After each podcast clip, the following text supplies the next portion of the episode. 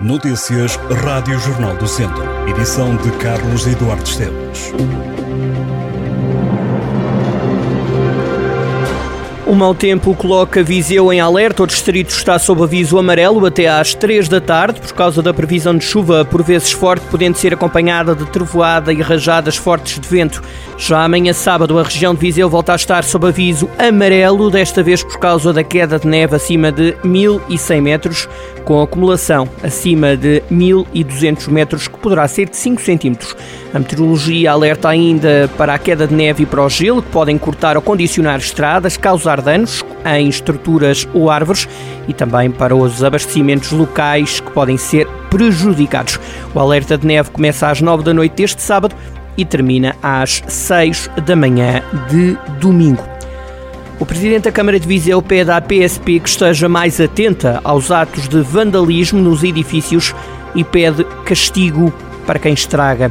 Fernando Ruas queixa-se dos grafiters que só existem para tratar mal o património e quer que as forças de segurança não sejam benevolentes. Se a Câmara chegar à identificação, diz Fernando Ruas, não há dúvida nenhuma de que atua judicialmente contra os indivíduos.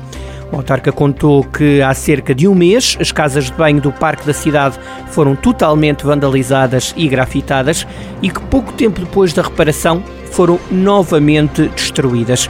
Para Fernando Ruas, a dificuldade na fiscalização está seguramente na insuficiência de meios. Diz o autarca que quem atenta contra o património não merece benevolência. A PSP de Viseu deteve um jovem de 24 anos por posse de droga na zona da feira semanal. De acordo com a força policial, o rapaz estava na posse de mais de 96 doses de liamba. A detenção foi feita às 13h10 da manhã, no largo da feira semanal. Além da detenção, a PSP apanhou mais dois homens por conduzirem com excesso de álcool. Ainda em Viseu, na Rua das Bocas, foi detido um automobilista de 38 anos que conduzia com uma taxa de alcoolemia de 1,48 gramas por litro de sangue. Já em Lamego, um outro condutor de 25 anos para o balão acusou uma taxa de 1,58. É decisivo o jogo desta noite entre o Tondela e o Famalicão. Os dois clubes defrontam-se para o grupo H da Taça da Liga e qualquer perda de pontos pode mesmo ser uma machadada forte no objetivo do apuramento para os quartos de final da competição. Na antevisão ao jogo, o treinador do Tondela, Tosé Marreco, considerou o duelo em Famalicão como um bom jogo para preparar a equipa do Tondela para o futuro. Disse o técnico dos Verdes que é nestes jogos que se consegue evoluir o plantel jovem da equipa beirã. Gustavo Correia será o árbitro do jogo David Silva vai ser o VAR, Vasco Santos é o auxiliar do vídeo-árbitro. Sem o apoio da claque oficial do clube, que boicotou a taça da Liga, o Tondela tem que pontuar no jogo desta noite. Caso perca, fica desde já fora da luta pelo apuramento. Ainda no desporto, o Viseu 2001 ganhou a ABC de Nelas por 7-2 na terceira eliminatória da Taça de Portugal. Ao intervalo, o Viseu 2001 já ganhava por 4-1. Marcaram Lara, Teixeira e Chano a bizar. Na segunda parte, o Viseu 2001 continuou a controlar a partida e venceu de forma segura.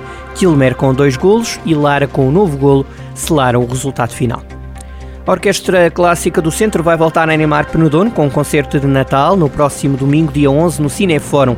O concerto é promovido pela Câmara Municipal de Penedono, que salienta o facto de a Orquestra Clássica do Centro ter permitido nos últimos anos o contacto dos municípios com grandes obras de música clássica. A Orquestra Clássica do Centro apresenta-se com o soprano Marina Pacheco e o maestro Diogo Costa.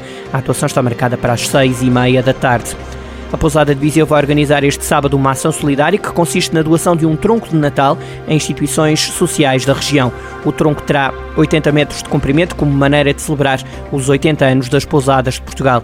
A iniciativa está marcada para as 5 da tarde no claustro do espaço turístico. O tronco terá 50 sabores diferentes e é mais uma iniciativa solidária de Natal na região.